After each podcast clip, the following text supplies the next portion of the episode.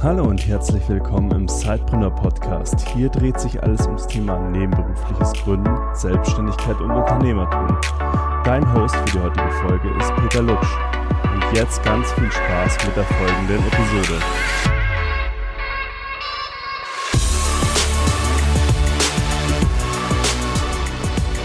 Hallo und herzlich willkommen bei einer neuen Episode des Sidepreneur Podcast. Und ich sitze hier face to face mit Bernhard Keilhammer und ich freue mich sehr, dass er sich die Zeit heute genommen hat. Und wir sind ja, der Vorteil ist, dass wir auch beide Podcaster sind. Das heißt, ähm, wir sind uns schon öfters über den Weg gelaufen in den Charts, ohne uns persönlich zu kennen bisher, haben aber im Vorgespräch schon einige Gemeinsamkeiten festgestellt. Zum Beispiel, dass wir aus dem gleichen äh, ähm, ja, Geburtsort kommen und äh, dass wir eine Leidenschaft für Kino haben, aber vielleicht dazu später noch mehr. Ja, Bernhard, möchtest du mal dich einfach mal vorstellen, wie bist du zu dem geworden, der du jetzt bist? Aber bitte erstmal nur in vier, fünf Sätzen, damit wir da nachher nochmal auf die Details eingehen können. Auf jeden Fall. Peter, erstmal Servus und danke, dass ich hier sein darf. Und ja, du hast vollkommen recht. Es war irgendwie ergeben sich viel mehr ähm, Gleichheiten jetzt sozusagen im Gespräch. Alleine, dass wir aus dem gleichen Ort kommen, irgendwie, dass wir eine Leidenschaft für Kino hatten etc.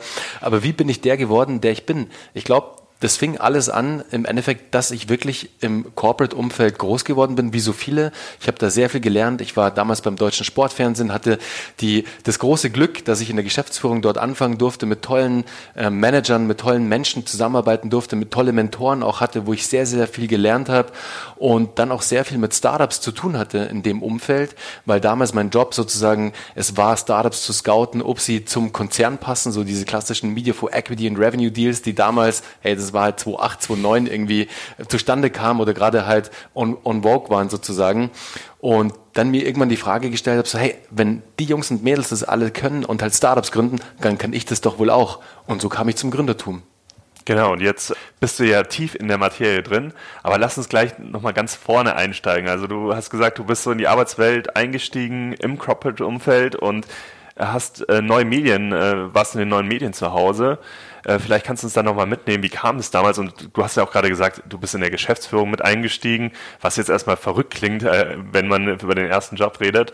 Äh, wie, wie war da denn so ein Weg? Wie bist du da, da rangekommen und wie bist du da reingekommen? Total. Also der Weg war echt ein ziemlicher Umweg und ein bisschen anders vielleicht, als die meisten den Weg gehen würden.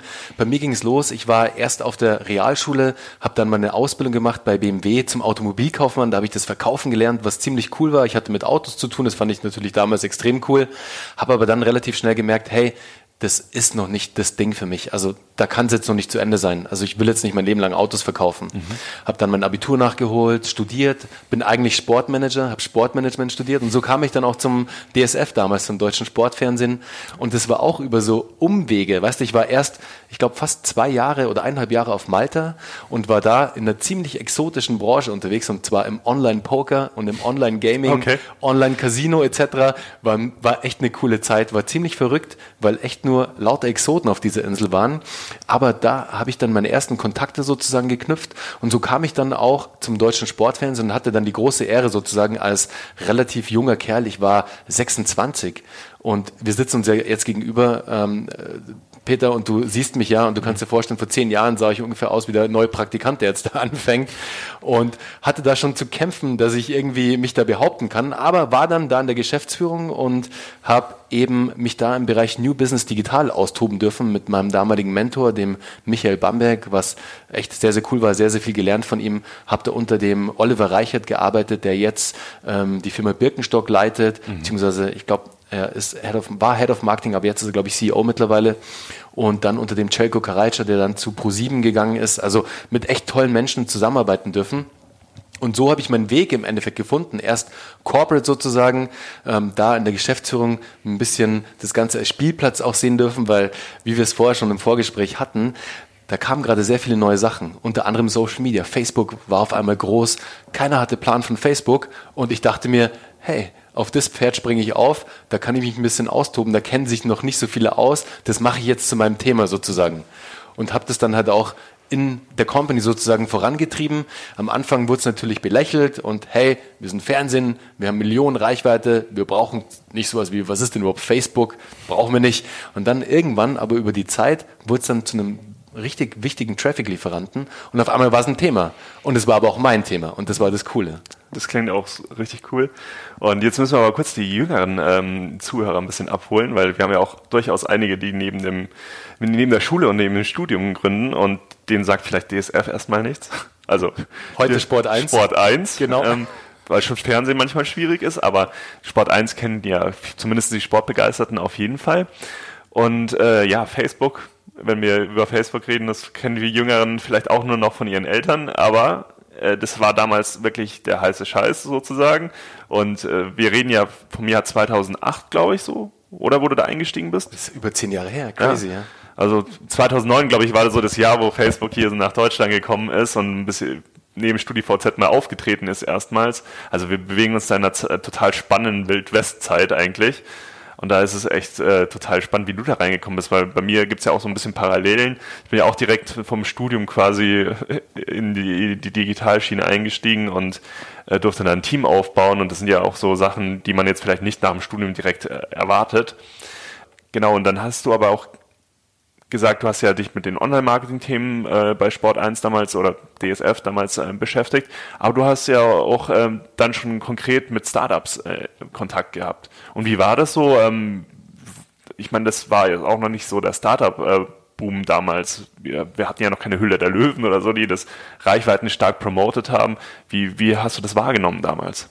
Es war ziemlich, ich fand's, ich fand's super cool einfach nur. Weißt du, da kamen auf einmal so Typen und, und Mädels natürlich an mit total crazy Ideen teilweise, mit richtig guten Ideen, teilweise in meinem Alter, die ein eigenes Business hatten. Und das war für mich so, wow, krass, es funktioniert ja. Du kannst jetzt als junger Mensch sozusagen eine eigene Company gründen und sitzt auf einmal dann bei einem TV-Sender oder bei einer großen Online-Plattform und versuchst Kooperationen einzufädeln, Deals einzufädeln oder sie als Kunden zu gewinnen.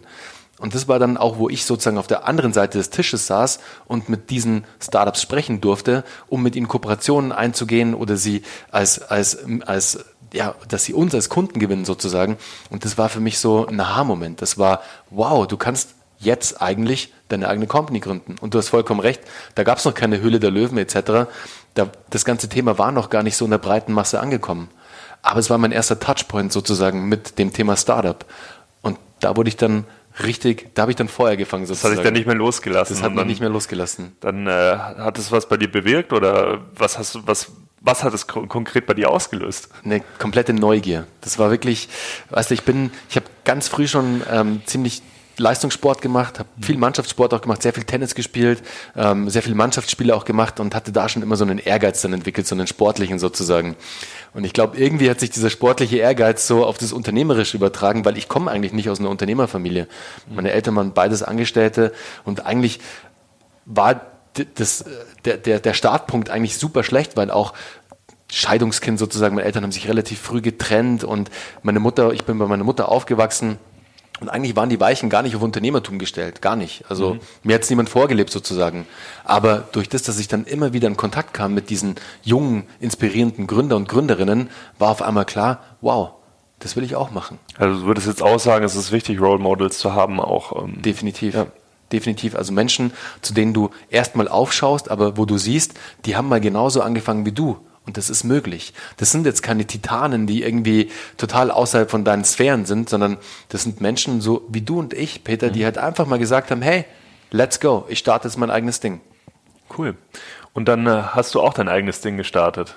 Du hattest mir im Vorgespräch verraten, zuerst mal auch äh, als Zeitpreneur. Genau. Und äh, vielleicht kannst du uns da auch einfach nochmal mitnehmen auf deine Reise, wie du die Zeit wahrgenommen hast, als du dein Business gestartet hast. Sehr gerne. Also bei uns ging es los, bei mir ging es los mit einer Schüssel für Kinder, mit der Kinder nichts mehr verschütten konnten. Das war mein erstes Venture sozusagen. Mhm. Das, das Venture oder das Produkt hieß Jarrow Bowl und Jarrow Ball war so ein fancy Produkt aus den USA, wo ich damals auf Mashable, den Blog kennt vielleicht noch der ein oder andere, der ist heute nicht mehr so groß, wie er mal war, aber es ist ein relativ großer Tech-Blog. Und da habe ich eine, einen Artikel gelesen mit der Headline The One Million Dollar Idea. Und ich natürlich damals so, okay, das hört sich geil an, das muss ich nach Deutschland holen, das Produkt. Und dann konnte ich einen meiner Kollegen bei, bei Sport 1 überzeugen, mitzumachen. Und dann haben wir so inkognito sozusagen während der Arbeitszeit uns immer in Meetingräumen getroffen, den Meetingraum natürlich ähm, geblockt sozusagen, weil wir irgendein Meeting natürlich hatten, wichtiges, aber eigentlich haben wir da unser Baby vorangetrieben. Und dann hat es ein paar Monate gedauert und wir konnten diesen großen Konzern, sowas wie Q, QVC, HSE24, so ein Home-Shopping-Kanal, konnten wir überzeugen, dass die uns die Rechte geben für Deutschland, Österreich, Schweiz und Japan am Ende. Mhm. Und dann ging es auf einmal los. Dann haben wir also mit deinem Lizenzgeschäft jetzt. Genau. Wir hatten dann die exklusiven Vertriebsrechte sozusagen und haben dann die erste Order getätigt und auf einmal, Peter, und das war ziemlich krass, stand so ein Hochseekontainer bei uns auf dem Hof. Und wo habt ihr den dann untergebracht? Ja, das war die Frage, weil wir natürlich zwei total blauäugig so reingegangen, wir haben uns nicht mal Gedanken gemacht, wo wir das Zeug lagern. Und dann, Stefan hieß mein Mitgründer damals, so, ich habe einen Keller, da steht nicht viel drin. Und dann haben wir alles in den Keller runtergetragen. Das Ding war bis oben voll mit 12.000 Stück. Und wir, okay, wie kriegen wir das Zeug jetzt los? Okay. Und dann ging es natürlich schon mal beschissener los, als also man konnte sich gar nicht beschissener vorstellen, weil wir haben dann die, die, den ersten Karton aufgemacht und holen das Produkt raus. Dann war das eine englische Verpackung mit einer spanischen Bedienungsanleitung. Und es war halt ein No-Go, das auf dem deutschen Markt zu verkaufen, weil das darfst du einfach nicht. Mhm. Und dann mussten wir jedes einzelne Produkt anpacken, einen Aufkleber drüber kleben, der genau auf die Produktverpackung angepasst war und eine deutsche Bedienungsanleitung da reinfriemeln. Also es war echt ein richtiger Move erstmal. Aber wir haben viel gelernt bei dem ersten Produkt sozusagen. Es hat dann nicht so funktioniert. Für uns war es leider nicht die One Million Dollar Idee, aber wir haben sehr viel gelernt. Und Wobei ich sagen muss, dass es jetzt äh, ja wieder so ein Revival erlebt, diese nicht, also wenn man Kids hat, dann weiß man es, dass es so ein richtiger Pain ist genau. mit den Schüsseln, die die ganze Zeit umfliegen. Ähm, also jetzt wird es unter verschiedenen Marken, äh, gibt es ja auch Nachahmer inzwischen. Jetzt gibt es ganz viele Nachahmer ja. und damals war einfach noch das Mindset der Eltern noch ein anderes. Weißt du, die, also die Amerikaner waren so, hey, it's a nice product, yeah, for sure, let's go. Die Deutschen aber, nein, mein Kind soll es lernen, mit Gabel und Besteck am Tisch zu essen, sowas brauchen wir nicht. Mhm. Das war leider dann das, oft das Feedback, das war ein nettes Geschenk oft, aber es hat nicht so den Durchbruch halt bei unserer Zielgruppe dann erreicht. Wir hatten super B2B-Kooperationen, also echt mit großen Playern, mit Windeln.de ganz groß, dann mit Toys R Us, also wir hatten schon ganz gute Dinge am Start, aber es war leider nie so die Nachfrage dann da. Also wir konnten sie nicht so deckeln leider.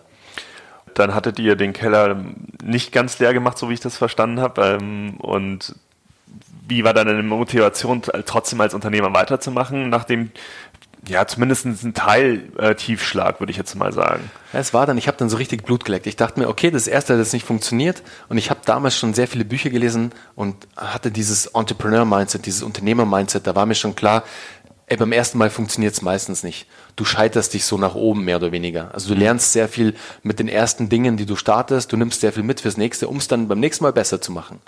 Und dann war mir klar, hey, ich war nämlich da schon bei meiner Zeit bei Sport 1 sehr technisch getrieben. Also ich war da Produktmanager, ich war Product Owner, also ich habe sehr viel verantwortet im technischen Bereich und habe da damals auch die Community aufgebaut, die Games-Abteilung aufgebaut, die Social-Media-Abteilung aufgebaut und war da eher schon so im Technischen unterwegs und wusste dann, hey, mein nächstes Baby sozusagen, mein nächstes Unternehmen soll was mit Tech sein, soll was Technisches sein. Mhm.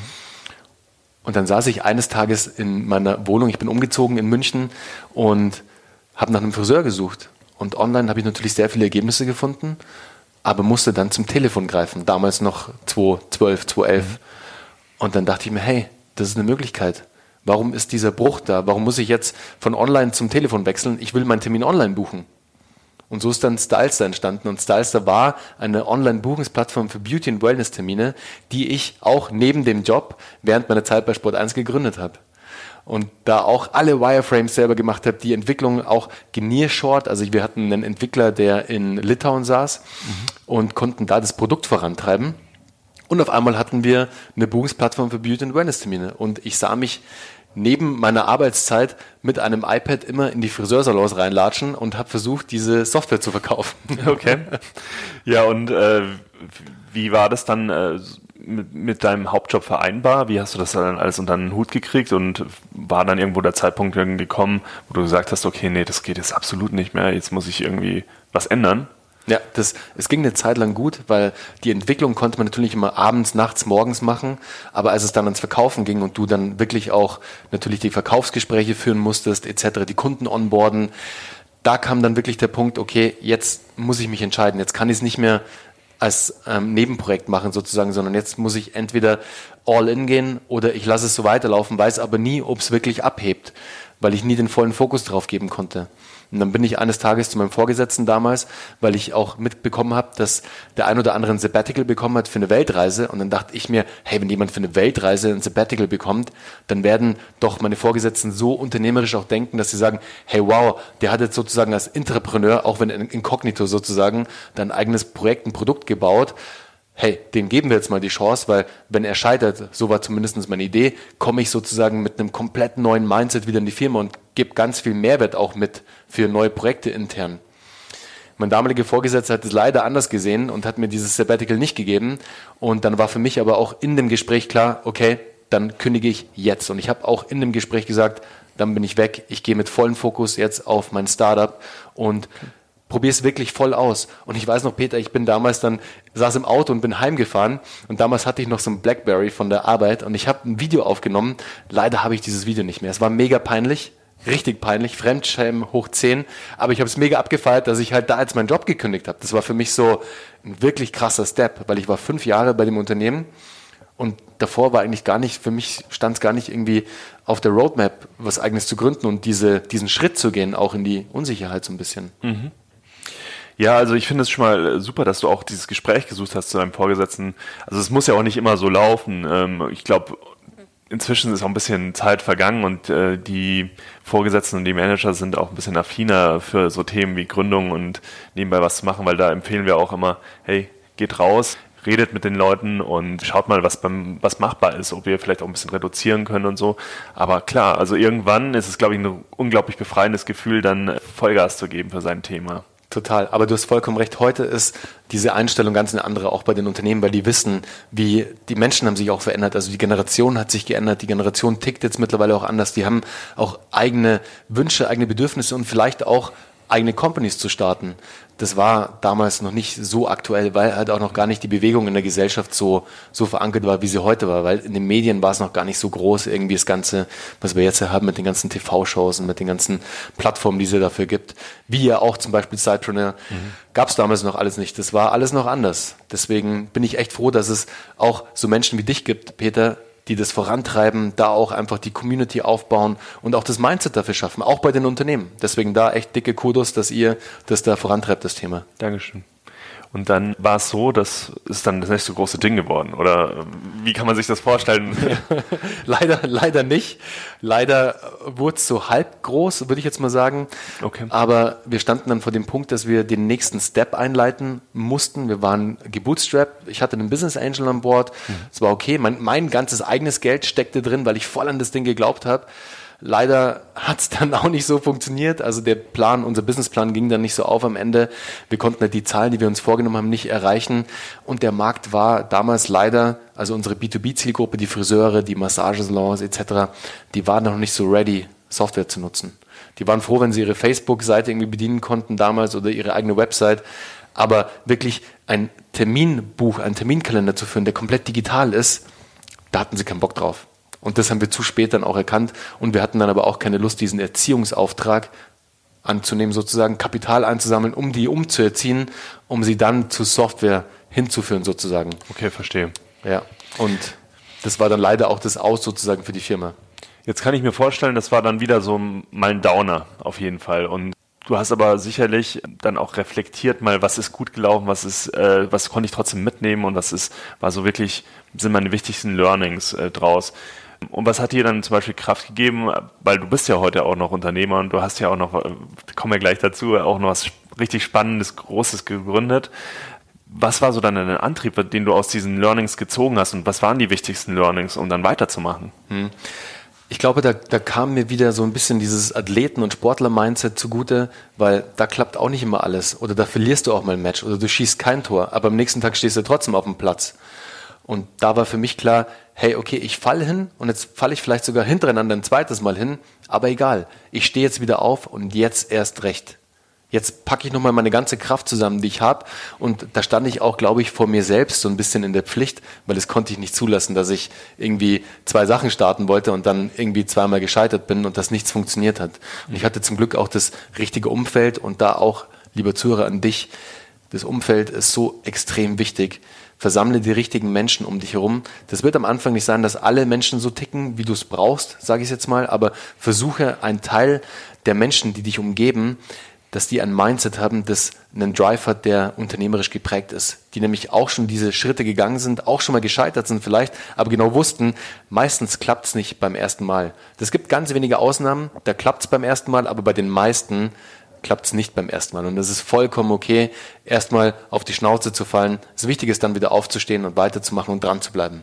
Das hat dich dann motiviert und dann ist es zur nächsten Gründung gekommen und das war dann wirklich die Vollzeitgründung der eine oder andere wird es kennen. Also mir war es als äh, Kinoliebhaber, der auch längere Zeit im Kino gearbeitet hat, auf jeden Fall ein Begriff. Äh, du hattest, hast dann Kinoheld mitgegründet. Vielleicht kannst du nochmal sagen, was war der, der Hintergedanke und was war das Businesskonzept dahinter und warum war das so ein spannender Markt für euch, damals da reinzugehen? Ja, also der Markt war für uns spannend, weil wir alles begeisterte Kinogänger auf der einen Seite waren, aber die Idee zu Kino halt auch schon damals mit Styles da hatten sozusagen. Wir haben uns damals nur für den Friseurmarkt entschieden, weil wir dachten, der wär, hätte irgendwie das größere Marktvolumen. Und es war damals die falsche Entscheidung, weil auch die B2B-Zielgruppe, die Friseure, gar nicht bereit waren eben für Software. Der Kinobetreiber aber schon, weil der Kinobetreiber schon ganz lange mit Planungssoftware für seinen Saal arbeitet. Der ist immer mit Technik umgeben, eben mit der Abspieltechnik für seine Säle etc., mit der Kameratechnik, mit der ganzen Filmtechnik einfach. Und das wurde uns dann erst zu einem späteren Zeitpunkt bewusst. Aber nochmal, um zurückzugehen zu Styles und wie wir das beendet haben. Peter, wir waren in Summe einen halben Tag traurig, einen, einen Nachmittag und einen Abend, da haben wir mit einem Bier angestoßen. Am nächsten Tag saßen wir schon wieder beim Notar und haben Kino halt gegründet. Mhm. Weil wir einfach, wir hatten es schon auf dem Tisch liegen sozusagen. Wir wussten, hey, dieser Buchungsmarkt sozusagen, der macht uns mega Spaß, das ist ein cooles Modell. Den münzen wir jetzt sozusagen auf den Kinomarkt um. Und ihr konntet wahrscheinlich auch einfach ganz viel, was ihr bei Starster gelernt habt, dann auch übertragen. Genau. Es ist eine andere Branche, aber vom Prinzip her ähnlich. Genau, das war ganz, ganz wichtig. Da haben wir schon viel gelernt. Und das Allerwichtigste eigentlich war, dass sich ein Teil vom Founding-Team schon kennengelernt hat. Mhm. Und dadurch konnten wir relativ schnell dann gleich weitermachen. Und alle hatten Bock auf den Kinomarkt. Und wir hatten eigentlich echt beschissene Startbedingungen, weil ich für meinen Teil, ich habe meine komplette Kohle bei Stylestar liegen lassen, sozusagen verloren und bin dann mit null Euro zum Glück nicht verschuldet. Da habe ich immer darauf geachtet, dass ich keine Schulden aufnehme, also Privatschulden dann in das neue Venture gestartet, komplett gebootstrapped, ohne ähm, Finanzierung sozusagen. Und das war dann schon eine Herausforderung. Da auch, ich habe dann am nebenbei, nebenbei dann wirklich auch noch Beratung gemacht, hab, hatte noch Beratungskunden aus dem Social Media Bereich. So habe ich mich dann damals finanziert. Hey, unser erstes Office, das haben wir eingerichtet ich lasse mich überlegen, ich glaube, es waren 150 Euro für fünf Leute. Wir waren fünf Co-Founder und wir waren bei Ikea und sind auf die Resterampe gegangen. Ich sag's dir, unser Büro sah aus, hey, Arsch und Zwirn, das war zusammengeschustert irgendwie. Aber wir waren happy, weil wir hatten eine Mission, den Kinomarkt, was die Buchung, die Online-Buchung und Mobile-Buchung angeht, zu revolutionieren. Und da war es uns am Ende total egal, wie jetzt unser Office aussieht. Ja, also vieles ist dann auch einfach nice to have, aber ich glaube, wenn man sich so gefühlt auf einer Mission bewegt und wenn man die passenden Leute an seiner Seite hat, dann trägt das auch unglaublich. Deswegen total spannend, das auch noch von dir so aus der Praxis zu hören. Es kam dann aber trotzdem irgendwann auch die Zeit, wo du gesagt hast, okay, jetzt ist äh, Zeit für was Neues und deswegen sitzen wir ja jetzt im Endeffekt auch hier, weil wir uns äh, in den Podcast-Charts zum Beispiel schon über den Weg gelaufen sind. Also dein Podcast, äh, den ich auch selber höre, ähm, vielleicht kennt der eine oder andere ihn auch mit We Hustle Radio, hast du echt was Cooles geschaffen. Jetzt Startup Hacks. Und wurde, jetzt Startup Hacks. Genau, wurde, genau. wurde gerebrandet sozusagen vor, ich glaube, es ist jetzt schon, boah, drei, vier Monate, fünf Monate, ein halbes, ist sogar schon ein halbes Jahr her mittlerweile.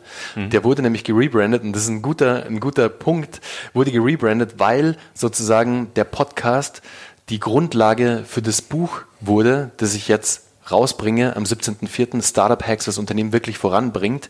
Und für mich damals einfach so ein Vehikel war, um diese ganzen spannenden Unternehmer, die ich während meiner Reise mit Styles und halt kennenlernen durfte, dann einfach auch mal interviewen konnte, beziehungsweise mit ihnen sprechen konnte über ihre Reise als Unternehmer. Weil das war damals die Frage, die ich mir gestellt habe und wahrscheinlich du genauso, Peter.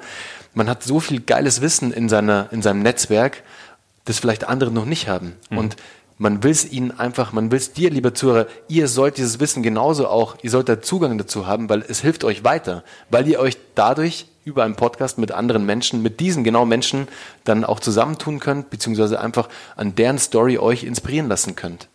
Aber vielleicht noch ganz kurz noch um Ich wollte gerade nochmal genau zum Bogen zurückkommen, weil ich wollte nochmal einhaken, weil du hast das ja gestartet mit dem Podcast, so wie ich es verstanden habe, auch während du Kinoheld noch gemacht hast, richtig? Genau, also Kinoheld genau. war da schon sozusagen am Auslaufen. Wir haben Kinoheld dann zum deutschen Marktführer aufgebaut in unter zwei Jahren. Das ging relativ flott dann, haben dann im letzten Jahr im Zuge eines Trade Sales, also einen Exit, an den zweitgrößten Tickethändler der Welt, an CTS Eventim gemacht, haben die Firma komplett veräußert sozusagen an Eventim, was für uns ein wahnsinniger Ritterschlag war, weil das natürlich ein, ein Käufer, eine Käuferin ist, die Olympiaden machen das Ticketing, die machen, die, die machen das Ticketing für die Fußball-Weltmeisterschaften. Das ist total krass. Das war für uns natürlich ein mega Ding.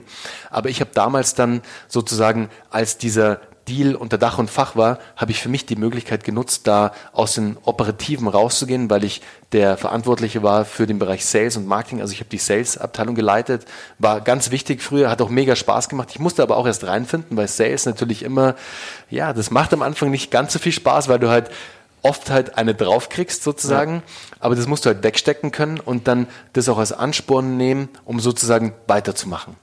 Aber ich bin eher schon wirklich ein kreativer Mensch. Ich liebe den Prozess der Entstehung. Ich liebe es, was Neues zu bauen, was Neues entstehen zu lassen. Und so war es dann für mich klar, okay, ich starte wieder was Neues nach Kinoheld sozusagen. Und bin dann erstmal in die Beratung, ins Consulting wieder sozusagen, mhm. weil es hat sich dann auch so ergeben, aus meinem Netzwerk kam dann die Anfrage von der Boston Consulting Group, von Digital, Digital Ventures, so der, der Arm von, von, der B, von BCG sozusagen, die wie so ein wie so eine Boutique-Studio sozusagen für andere DAX-Konzerne Startups bauen oder Konzepte entwickeln. Übrigens auch sehr stark wachsend. Also wenn man von der Boutique redet, ähm, das ist unglaublich, was die in den letzten Jahren gewachsen Wahnsinn, sind. Ja. Wahnsinn. Und da kam dann die Anfrage sozusagen aus meinem Netzwerk, ob ich da nicht unterstützen möchte als Externer. Und dann bin ich da irgendwie so reingerutscht. Und dann hat es mir mega Spaß gemacht, weil ich gesehen habe, hey, du kannst da sehr viel Value, sehr viel Erlerntes sozusagen weitergeben an andere. Ähm, und bin dann sozusagen in das Consulting-Thema rein. Dann kam der Podcast und da hat es dann richtig Spaß gemacht, weil ich gesehen habe, ich kann diesen, diese Mehrwerte und diese Learnings nicht nur jetzt an einzelne Unternehmen weitergeben, sondern an andere Menschen, die vielleicht gerade am gleichen Punkt stehen, wie ich damals gestanden bin. Eben was gegründet, vielleicht noch on the side als Sidepreneur oder vielleicht schon einen Step weiter und voll auf dieses eine Thema fokussiert, aber wo einfach noch so ein bisschen die Impulse gefehlt haben, ein bisschen auch vielleicht das Netzwerk gefehlt hat etc. Und da habe ich dann echt großen Spaß dran gefunden. Ich würde ja auch gerne nochmal auf dieses Sales-Thema eingehen. Weil wenn du es ja schon so gedroppt hast, dass du gerade für Sales äh, verantwortlich warst, auch bei euch, es ist ja so ein Bereich, wo sich viele Gründer halt schwer, äh, schwer tun, weil viele haben coole Produkte und gerade in Deutschland du weißt es ja selbst, also wir sind Meister im irgendwas äh, herstellen und auch Weltmarktführer in vielen Bereichen, aber wir verkaufen unglaublich schlecht. Also wenn, wenn man nach Amerika rüberschaut, äh, die gehen im, Zweifel, im Zweifelfall mit einem viel äh, schlechteren Produkt an den Markt, aber können es mega gut verkaufen. Warum glaubst du, ist es hier in Deutschland einfach ein bisschen schwieriger, ähm, Verkauf zu machen und warum hat es so ein gewisses Standing? Ja, lass uns mal da einsteigen. Mhm. Ich glaube, der große Unterschied zwischen uns und jetzt, wenn wir overseas gucken, also nach Amerika, das Mindset der Menschen ist ganz ein anderes. Die sind viel mehr outgoing, die sind viel mehr auch, die präsentieren sich selbst auch ganz anders, mit einem ganz anderen, ja, die stehen hinter dem, was sie tun, oft auch anders und schreien da auch mal gerne lauter vielleicht, als es angebracht ist. Aber das können die richtig gut. Und ich glaube, wir Deutschen, wir sind eher dann ebenso produktfokussiert und stellen uns so ein bisschen hinter das Produkt, versuchen das Produkt so nach vorne zu schieben und hoffen, dass halt das Produkt so gut ist, dass es sich selbst verkauft. Ja, dieses Selbstverkauf, das hört man ja ganz oft. Ne? Genau, aber in den meisten Fällen ist es halt nicht so und du musst erstmal die Menschen zu ihrem Glück führen sozusagen und das ist halt der Job eines Verkäufers. Und ich glaube, das Beste, wie du verkaufen lernen kannst, ist es wie immer einfach zu machen und einfach zu tun und nicht lange in der Theorie rumzuschweifen, sondern einfach den Telefonhörer in die Hand zu nehmen, eine gute Liste zu haben, die du dir davor natürlich erstellt hast und dann einfach mal abtelefonieren. Und die ersten 50 Calls wären total miserabel, das ist ziemlich sicher. Und da wirst du wahrscheinlich oft einstecken müssen, aber du wirst immer besser. Und du wirst deinen Pitch perfektionieren, dass du schneller zu einem Termin kommst, dass du dann beim Termin auch bist, da kannst du dann glänzen und dann close du den Termin vor Ort und auf einmal hast du so ein geiles Erfolgserlebnis, dass du weißt, hey, Sales macht doch Spaß. Und so ist es dann auch. Hey, mir hat es am Anfang auch überhaupt keinen Spaß gemacht, ganz im Ernst. Das war so, oh Gott, für mich, ich war am Anfang echt ziemlich introvertiert und dachte mir, oh Gott, wie soll ich das nur hinkriegen? Aber hey, dein Mindset formt sich dann auch und du wirst dann zum Verkäufer und es macht dann Spaß, weil du siehst, Ein Teil vom Team baut das Produkt und du bist dafür verantwortlich, dass es verkauft wird. Und auf einmal rollen die ersten Umsätze rein, du hast Kunden, immer mehr Kunden und auf einmal findest du dich wieder und bist halt voll die Verkaufssau geworden. Ja, und im Idealfall ist es ja auch so, wie du es sagst, man baut ja ein Produkt, hinter dem man stehen kann. Also es gibt ja eigentlich keinen Grund, warum man dann auch nicht rausgehen sollte und sagen, hey, ich, ich helfe dir mit diesem Produkt. Das ist wirklich was, was dir Mehrwert bietet, aber jetzt musst du auch meine Hilfe annehmen. Es gibt natürlich viel auch Schrott auf dem Markt. Da würde ich mich auch schwer tun zu verkaufen. Total. Aber wenn man wirklich eine gute Lösung hat und ein gutes Produkt, hinter dem man steht, weil das macht man ja auch mit voller Leidenschaft im Idealfall, dann sollte man das den Leuten auch damit helfen, oder? Definitiv. Also gute Verkäufer können auch shitty Produkte verkaufen ist aber nie der Anreiz und sollte nie das Ziel sein. Also dein Produkt soll natürlich immer ein gutes Produkt sein, hinter dem du auch stehen kannst. Dann kannst du es auch ganz anders verkaufen. Und im Idealfall, ein sehr guter Verkäufer verkauft das Produkt so, dass sich der Kunde das Produkt selbst verkauft. Ganz wichtig. Weil dann wirkt es nicht zu saley und zu verkäuferisch, weil ganz im Ernst, das mag keiner von uns. Keiner von uns will dass jemand einem was verkauft, weil dann gehen wir schnell ins Blocken, weil wir schnell, unsere Psyche und unser Kopf merkt schnell, boah, der will mir was verkaufen, da blocke ich ab der will irgendwas von mir. Mhm. Aber wenn du es schaffst, dass du den Kunden selber zu der Lösung seines Problems hinführst, weil er hat ja immer ein Problem, das ist die Ausgangssituation sozusagen. Und dein Produkt ist im Idealfall die Lösung. Und wenn du es ihm jetzt schaffst, dass du ihm dein Produkt als Lösung präsentierst, dann verkauft er sich selber. Und das ist die Königsdisziplin sozusagen. Okay, lass uns da ganz, vielleicht ganz kurz noch einsteigen, weil das finde ich jetzt super spannend. Hast du da einen Tipp, wie man das besonders gut machen kann? Einen Ansatzpunkt, ähm, eine Strategie, wie man da vorgehen könnte? Also eine Strategie vor allem, in der wir uns ja gerade ganz stark bewegen, auch jetzt im Zuge von Social Media, ist das Thema Social Selling. Das finde ich sehr spannend und das ist gerade sehr aktuell. Und das heißt im Endeffekt, dass der neue Verkaufsprozess im Zuge von Social Selling so funktioniert, dass du sehr stark über Content gehst, Content, der einen Value gibt, also Content, der einen Mehrwert beim Endkunden schafft, wo sich der Endkunde informieren kann, wo er mehr erfährt über dein Produkt und im Idealfall, und das ist jetzt ganz abgekürzt wirklich, also normalerweise Social Selling ist eine, eine ziemlich große Disziplin, aber eine sehr spannende, schaffst du es dann, dass du wo auch gerade der Kunde, der ist gerade in der Validierungsphase, der checkt gerade fünf verschiedene Software zum Beispiel ab zu Thema X mhm. wo er gerade ein Problem hat sozusagen. Ja. Und dann schaffst du es jetzt, ihn genau mit Content zu triggern zu deinem Produkt, das aber auch eine Lösung für ihn darstellt und dann wird er auf dich aufmerksam, tritt mit dir in Kontakt und, du und er hat sich das Produkt eigentlich schon selbst verkauft, weil er den Content konsumiert hat von dir, der perfekt aufbereitet war, genau in dem Produkt, also genau in dem Zyklus, wo er sich gerade befindet, also in der Validierungsphase oder in der Entscheidungsphase sozusagen. Und dann hat er schon sehr viel konsumiert von deinem Produkt, ohne es aber zu wissen. Und dann kommst du ins Spiel, weil du genau gesehen hast jetzt über verschiedene Tools, dass der jetzt gerade zum Beispiel dein Content konsumiert hat, du weißt, bei welcher Company ist und kannst dann Rückschlüsse drauf ziehen, dass er vielleicht jetzt gerade deine Lösung braucht. Und dann trittst du mit ihm in Kontakt. Alles noch nicht saley, alles noch sehr auf Social sozusagen. Und dann verkaufst du ihm dein Produkt. Also quasi so auch Social Selling inbound, ne? Genau. Also, ja. Genau. Ja, cool. Das ist ja schon mal auf jeden Fall ein toller Tipp ich, wir haben auch sehr, sehr gute Erfahrungen gemacht, also einfach Mehrwert zu bieten erstmal und zu zeigen, warum äh, hat man bestimmte Lösungen für bestimmte Probleme. Und dann lässt sich auch ganz anders in Kontakt treten mit den Leuten. Das ist ein super, super Tipp, den ich auch nur bestätigen kann. Auch wenn ich jetzt nicht der, aktuell nicht der geborene Verkäufer bin, aber vielleicht wachse ich in die Rolle ja auch noch rein. Äh, ziemlich sicher sogar, Peter, weil du wirst auch noch, und wir hatten sie im Vorgespräch, auch noch ganz oft mit dem mit der Herausforderung jetzt in Kontakt treten müssen. Also oder bis halt jemand kommt, der es dann übernimmt. Aber meistens wird es halt der Gründer erstmal selbst machen. Und es ist auch gut so, weil du die Prozesse dann auch kennenlernst und du weißt, wie alles funktioniert sozusagen und du kannst dann diese neue Person halt perfekt einarbeiten und kennst dich vor allem auch selbst aus. Das finde ich immer ganz wichtig. Mhm.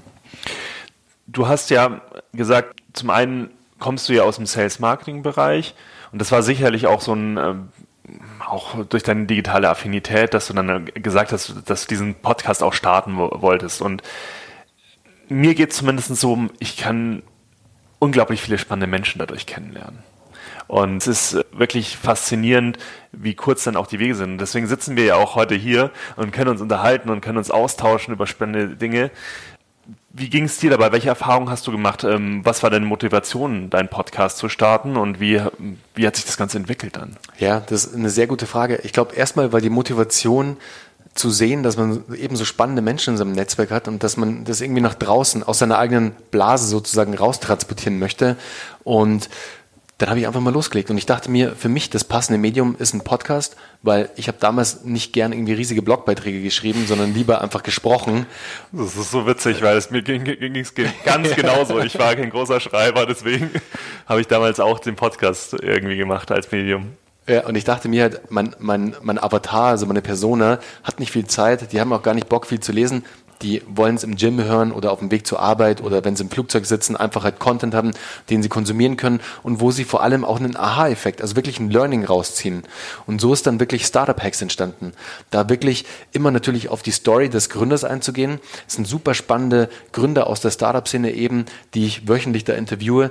Aber meine DNA oder die DNA von Startup Hacks ist immer das Thema Hacks, also wirklich die Growth Hacks, die Marketing Hacks, sozusagen der Kniff, der dem jeweiligen Gründer zum extremen Wachstum verholfen hat oder zu einem Tipping Point sozusagen, wo auf einmal sein Business abgehoben ist.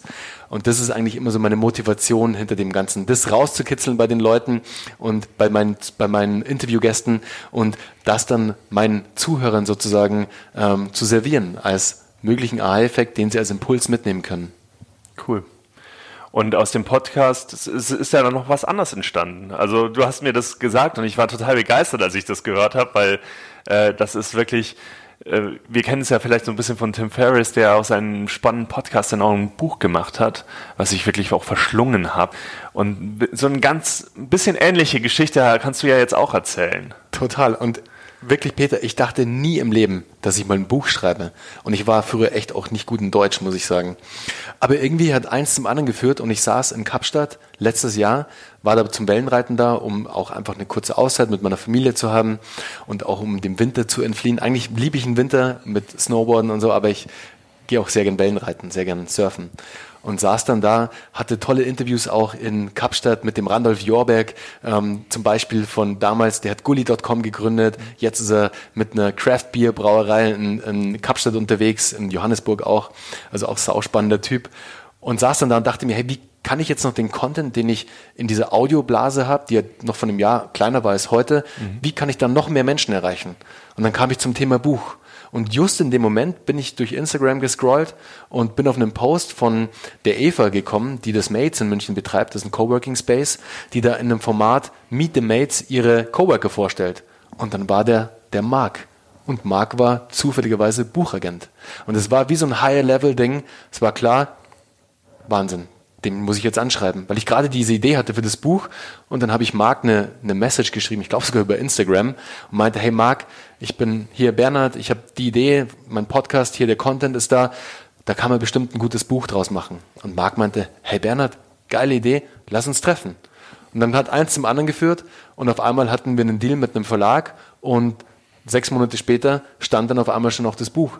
Und so kam es dann zu Startup Hacks, was Unternehmen wirklich voranbringt. Und im Endeffekt, dieses Buch beinhaltet die 20 spannendsten und besten Growth, Marketing, PR oder HR oder welchen Hack auch immer, im Sinne eines Porträts. Also die Gründer werden da mit ihrer Gründungsstory vorgestellt. Der Hack wird sozusagen im Storytelling vorgestellt. Das ist immer eine schöne Geschichte zum jeweiligen Gründer mit einer Handlungsempfehlung dann, die ich gebe, dass du das Ganze auch für dein eigenes Business oder für Projekte im Unternehmen nutzen kannst. Also wirklich ein Learning draus ziehst, einen Impuls mitnimmst, inspiriert wirst sozusagen, aber dann natürlich auch mit dem größten Hack auch der größte Fail dabei ist, also wo sie wirklich mal auf die Schnauze gefallen sind, mit den besten Buchtipps, den sie geben können, die besten Erfahrungen, die die sie gesammelt haben, einfach auf der Reise, auch die besten ähm, Ratschläge und Tipps, die sie bekommen haben. Also es ist ein sehr spannender, ja, ein sehr spannendes Ding am Ende geworden. Und du hast vollkommen recht, Tim Ferriss hat mich da ein bisschen inspiriert, aber es sind nicht die Titanen, die im Buch sind, sondern einfach die Macher wie du und ich, Peter, die einfach mal ihr eigenes Ding gestartet haben, mit denen wir uns auch einfach identifizieren können und mit denen wir auf Augenhöhe sind. Ja, also ich finde es total spannend, wenn man auch so Role Models hat, die jetzt nicht im Olymp sind, sondern genau. wo man auch das Gefühl hat, die sind auch zum gewissen Grad nahbar und das kann ich irgendwie mir auch Aspekte herauspicken und die dann auch für mich umsetzen und mich inspirieren lassen dafür. Wie lange müssen wir jetzt noch warten oder ist das Buch schon draußen? Wie, äh, wo finde ich es? Also das Buch kommt am 17.04. raus. Also je nachdem, wann jetzt die Folge live geht oder gegangen ist. Also 17.04. ist das Veröffentlichkeitsdatum, also Release-Datum sozusagen. Und es ist zu finden auf allen großen Plattformen, in allen großen Buchhandlungen, sogar in kleinen Buchhandlungen habe ich jetzt mittlerweile mitgekriegt. Mhm. Also es ist zu finden bei Amazon natürlich, dann aber auch bei Hugendubel, bei Thalia und bei Weltbild, also bei wirklich allen möglichen Buchhändlern sozusagen. Und ja, 17.04. Release und der Titel Startup Hacks, was Unternehmen wirklich voranbringt. Sehr cool. Also meine Empfehlung schon mal. Ich hoffe, dass ich das Buch dann auch in die Hände kriege. Definitiv. Sehr gut. Dann habe ich schon, hat sich schon wieder gelohnt, hier das Gespräch zu führen. Sehr cool. Ähm, nein, also äh, ich möchte jetzt noch äh, ganz ernsthaft noch in eine Frage einstellen, bevor wir noch zu ein paar kurzen Fragen kommen, die ich auch öfters mal stelle. Mhm. Und zwar würde mich dieser Buchprozess noch total interessieren. Weil du hast es jetzt gerade so gesagt, da habe ich einen Podcast gemacht, da habe ich coolen Content gehabt und dann habe ich einen Buchagenten getroffen und dann war da das quasi das Buch da. Aber ich kann mir vorstellen, gerade wenn man noch nie ein Buch geschrieben hat, dann ist es gar nicht so, ähm, so einfach, sich da reinzudenken, dieses Geschäft. Äh, wie bist du denn da vorgegangen, dass du das in, auch in so kurzer Zeit dann äh, umsetzen konntest? Also ich habe mir erstmal echt krass in die Hosen gemacht, weil vom anfänglichen Hype so, yes, ich schreibe jetzt ein Buch, war so, oh shit, ich muss ein Buch schreiben. Oh, 300 Seiten. Oh, das ist ganz schön viel Holz. Mhm. Aber es war wie immer, ich habe dann einfach angefangen. Weißt ich natürlich der der Schritt davor, den du gehen musst, du brauchst eine Struktur für dein Buch. Und da ist halt so ein Buchagent, der halt aus der Branche kommt, sehr hilfreich, weil ich habe davor noch nie ein Exposé geschrieben. Ich wusste gar nicht, was da rein muss, um jetzt erstmal den Verlag zu überzeugen, sozusagen, weil du du bist ja dann wirklich auch beim Verlag wie bei einem Investor, weil am Ende ist der Verlag auch ein Investor, weil der geht in eine Vorleistung, der investiert in dich, in die Produktion deines Buches und glaubt an dich, dass das Buch ein Erfolg wird. Mhm. Also musst du einen guten Pitch abliefern. Und der Pitch ist halt das Exposé am Ende mit noch einem Probekapitel sozusagen. Und da hilft dir halt so jemand wie ein Buchagent sehr, weil ich hatte keine Ahnung, wie das funktioniert.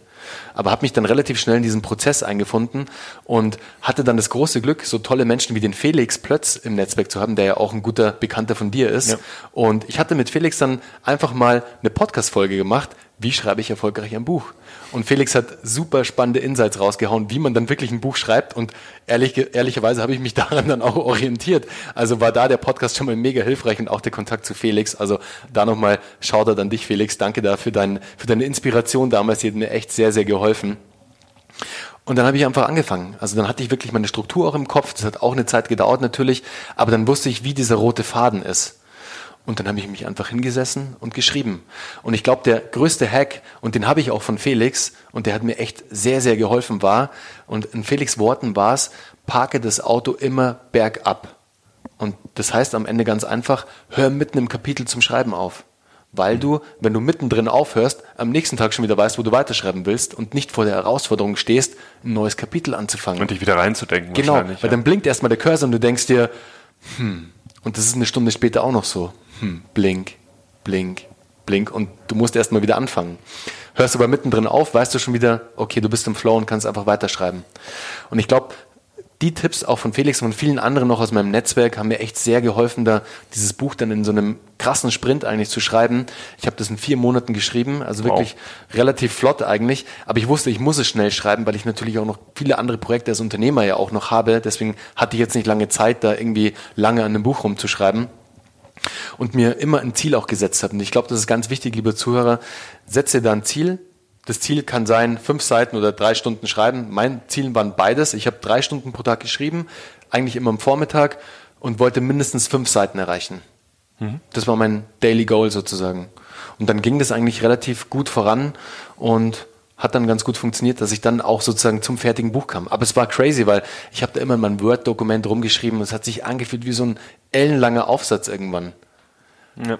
Und dann auf einmal hast du dann so ein Buch in der Hand oder ich habe es dann noch nicht in der Hand oder vielleicht jetzt dann schon, je nachdem, wann du es hörst, lieber Zuhörer. Aber da war es halt einfach nur ein ellenlanges Word-Dokument. Was mir aber auch noch geholfen hat, ganz kurz, Peter, war das Buch nicht immer nur in meinem Office zu schreiben. Ich habe es an ganz vielen verschiedenen Orten der Welt sozusagen geschrieben. Ich habe es in Portugal beim Surfen geschrieben. Ich habe es in Kapstadt geschrieben. Ich habe es in Österreich in den Bergen geschrieben, in Deutschland in den Bergen, am Chiemsee, an, in unserer Heimat sozusagen, mhm. wo wir mhm. beide herkommen, da aus ja. der Ecke. Und das hat mich immer wahnsinnig inspiriert. Das war ganz wichtig. Das merkt man auch im Buch. Da sind ganz viele Parallelen dann als ich in Portugal war zum Beispiel, war ich in einem saucoolen Hotel mit Blick direkt auf, auf die Wellen sozusagen. Und da gab es ganz viel Inspiration und da ziehe ich ganz viele Vergleiche auch mit dem Wellenreiten dann auch oder als ich in den Bergen war, dann zur Natur auch. Also ich glaube, das ist ganz wichtig, dass du da verschiedene Inspirationsquellen dann auch hast und nicht nur in deinem stillen Kämmerlein hockst und da vor dich hinschreibst. Mhm.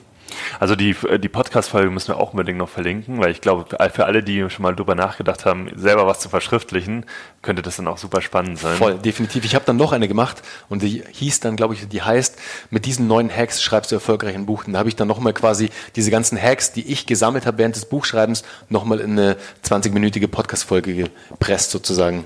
Top, cool. Ja, lass uns noch ganz kurz zu den, äh, die, zu den kurzen Fragen kommen, die ich dir gerne noch stellen würde. Und zwar wäre meine erste Frage, du hast ja jetzt ganz viele coole Hacks gehört. Was war so im letzten halben Jahr der Hack, der dir am meisten im Gedächtnis geblieben ist? Oh, da waren so viele dabei. Aber ein Hack, der, glaube ich, dir auch hilft, lieber Zuhörer, ist, Reichweite ist die neue Währung. Und ich glaube, da kannst du mir auch ein bisschen zustimmen. Jetzt in Zeiten von Social Media fällt es sehr, sehr leicht, sich relativ schnell, wenn man guten Content hat, der Mehrwerte bringt, eine eigene Reichweite aufzubauen. Und es kann über Instagram sein, es kann über LinkedIn sein, was ich mega spannend finde. Wir haben ja gerade drüber ja, gesprochen, LinkedIn definitiv. ist so, ah, LinkedIn ist so eine geile Plattform. Aber sich selbst Reichweite aufzubauen, die man dann für sein eigenes Produkt nutzt. Mhm. Und das kann jeder von uns ohne großes Budget zu investieren. Und diesen Hack hat eben Lea ange angewandt, Lea Ernst, für den Start ihres eigenen Podcasts damals, Classy Confidence. Und sie hatte 3000 Instagram-Follower, glaube ich. Und was sie gemacht hat, sie hat diesem Follower nicht als Follower gesehen, sondern als echte, als Menschen. Was ja ein Follower ist am Ende, ist ein echter Mensch, ja, der auch Bedürfnisse etc. Und dann hat sie jeden dieser Menschen, der jemals mit ihr eine persönliche Message geschrieben hat, den hat sie eine persönliche Videonachricht geschickt, eine 15-sekündige, wo sie sie persönlich anspricht und sie darauf hinweist, dass jetzt ihr Podcast live geht und dass sie den doch mal auschecken sollen und gerne abonnieren und eine Bewertung schreiben. Und sie hat es geschafft, mit diesen nicht mal 3000 Followern einen Nummer 1 Podcast im Bereich Wirtschaft hinzulegen. Wow. Und das fand ich einfach einen geilen, inspirierenden Hack, weil es gar nicht so ein mega krasser Hack ist irgendwie, der so ganz weit weg von uns ist, sondern das ist ein Hack, den eigentlich jeder von uns anwenden kann. Ja, also stimme ich dir absolut zu. Digitale Währung, Reichweite. Also man kann auch viele Deals, spannende Deals machen, wenn man auch nicht viel Geld hat, ähm, wenn man die Reichweite hat, weil das kann auch sehr spannend sein für genau. viele Partner. Ähm, wir haben ja darüber geredet, dass du auch ganz viele Bälle in der Luft halten musst. Und äh, da ist auch bei unseren Hörern immer das Thema Zeitmanagement so groß. Was ist denn das Tool, was dir am meisten hilft im Sinne, deine Zeit zu ordnen und äh, den Überblick zu behalten? Mein Tool ist für mich, und das musste ich jetzt auch erst hart lernen sozusagen, weil ich früher oft sehr viel gemultitaskt habe. Und das war ein Fehler. Weil Multitasking, man denkt immer, man schafft dadurch viel, aber am Ende, und sind wir mal ganz ehrlich zu uns selbst, man schafft zwar viel, aber das wird alles nicht perfekt oder wird nicht alles gut. Das ist dann so auf bayerisch gesagt halbscharig irgendwie erledigt und das ist halt so da, aber es ist nicht so, dass du sagst, hey, das läuft jetzt perfekt sozusagen. Und mein Tool oder mein Hack, das ich für mich entwickelt habe, ist eben dieses eine wichtige Ding des Tages immer zu identifizieren für mich und mich da sofort dran zu setzen und alles andere abzublocken alles, was auf mich einpasselt, diese ganzen Ablenkungsmanöver, die uns so täglich irgendwie über den Weg laufen, komplett abzuschirmen und die erst zulasse, wenn ich diese eine Task für mich sozusagen absolviert habe. Und da wende ich ganz einfach immer Pareto an, mache ich 80-20. Ich habe zehn Aufgaben, davon wähle ich die 20 wichtigsten aus und von diesen, also die 20 Prozent wichtigsten sozusagen, und von diesen 20 Prozent da will ich die allerwichtigste aus. Und das ist dann mein Ziel des Tages sozusagen. Das kann aber auch ein Wochenziel sein, ein Monatsziel, mhm. whatever. Aber das ist für mich mein Ziel. Und es dann vor allem schriftlich niederzuschreiben im Sinne, ich mache einen Termin mit mir aus und block mir meine Zeit dafür, dass ich es auch wirklich erledige. Weil es kommt immer sonst was dazwischen. Genau, es kommt, genau. wir werden tagtäglich alleine Social Media befeuert uns den ganzen Tag, E-Mails befeuern uns, dann unser Umfeld befeuert uns, jeder will irgendwas von uns. Und deswegen diesen Fokus auf diese eine Aufgabe zu lenken, wenn du das schaffst, diesen einen Dominostein umzukicken, der haut dann ganz viele andere um. Das ist so mein Tool oder mein Way to go sozusagen. Sehr cool. Und mich würde zum Abschluss auch nochmal interessieren, was war so die Quelle, es kann jetzt ein Buch sein, es kann Audio sein, es kann Video sein, was dich, äh, was wirklich so ein Aha-Moment bei dir ausgelöst hat in deiner Entwicklung, wo du sagst, okay, das war wirklich so ein Changing Point in meinem in meiner beruflichen Tätigkeit. Ja, also ich glaube, Role Models waren da ganz, ganz wichtig für mich. Auf der einen Seite die Mentoren, die ich im Corporate-Umfeld damals hatte, aber dann auch die, von denen ich gelesen habe. So, ich bin ein ganz großer Fan von Richard Branson zum Beispiel. Ich finde Richard Branson so einen geilen Unternehmer, auch wenn er vielleicht anders ist als andere Unternehmer, wie jetzt ein Jeff Bezos zum Beispiel, der ja voll den Fokus schon immer sozusagen auf Amazon und alles, was mit Amazon zu tun hat, gelenkt hat und Richard Branson ja ganz viele verschiedene Bälle immer in der Luft gehalten hat, viele verschiedene Sachen auch gemacht hat. Aber genau das fand ich damals so spannend, einen Menschen zu sehen, der sich immer wieder neu erfindet und immer wieder neue verrückte Sachen auf einmal gründet, die dann aber auch erfolgreich sind und es dann vor allem auch schafft, ein, wahrer, ein wahres Genie zu sein in der Selbstvermarktung und sich immer selbst zu nutzen sozusagen, um was groß zu machen.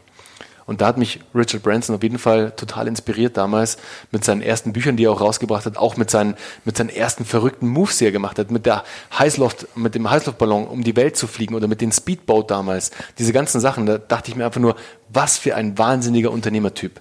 Das ist wirklich ein Vorbild. Wow. Es ist wirklich so, ich könnte stundenlang noch mit dir weiterreden. Geht mir ähm, genauso. vielleicht setzen wir das irgendwann nochmal fort, vielleicht auch mal als Video oder so. Äh, ich weiß es nicht, äh, aber ich, ich, würde das, äh, ich würde mich wirklich freuen, wenn wir uns noch weiter austauschen können. Ich würde dir jetzt gerne aber noch die Möglichkeit geben, unseren Zeitpreneuren da draußen was mit auf den Weg zu geben.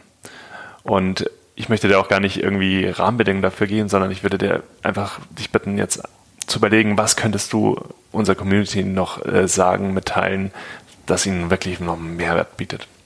Ich glaube, das Wichtigste, und das war auch mein großes Learning, glaube ich, damals, dass wenn ihr was im Kopf habt, wenn ihr ein Projekt im Kopf hat, habt, dann setzt das auch um. Bringt es auf die Straße, fangt einfach mal an damit, startet es einfach mal und dann seht ihr relativ schnell, in welche Richtung es geht. Und wenn ihr seht, hey, ich kann es relativ lange neben meinem Job machen, dann macht es. Das ist total fein. Das muss nicht gleich das nächste Riesending werden. Überhaupt nicht. Es ist auch total fein, wenn es mal was Kleineres ist, für einen gewissen Zeitraum auch. Aber wenn du dann siehst, hey, das hat total Potenzial, dieses Projekt, und da kann wirklich was Großes draus werden, dann hab auch den Mut, dass du den Schritt gehst und sagst, hey, lieber Vorgesetzter oder liebes Management, ich habe hier mein Projekt, geh raus mit diesem Projekt an diese Leute, präsentiere es ihnen, vielleicht auch als Vorteil auch für die Firma, für das Gesamtkonstrukt und du wirst sehen, das wird gar nicht so auf Abneigung oder auf Block stoßen, weil das Mindset hat sich heute komplett geändert, wie wir es vorher schon gerade hatten. Sowas wird mittlerweile Unternehmertum wird gefördert in den Unternehmen. Deswegen kann es gut sein, dass du entweder ein Sabbatical kriegst oder vielleicht sogar wie so ein Moonshot-Projekt bei Google sozusagen neben deinem Job dran arbeiten darfst und da die Zeit auch bekommst.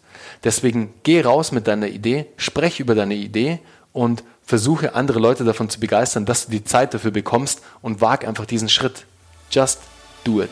Das ist einfach immer das Beste. Vielen Dank. Gerne. Du willst noch mehr Tipps, Tricks und dich mit anderen Zeitpreneuren vernetzen? Dann komm doch einfach in unsere Facebook-Community. Den Link dazu findest du in den Show Notes.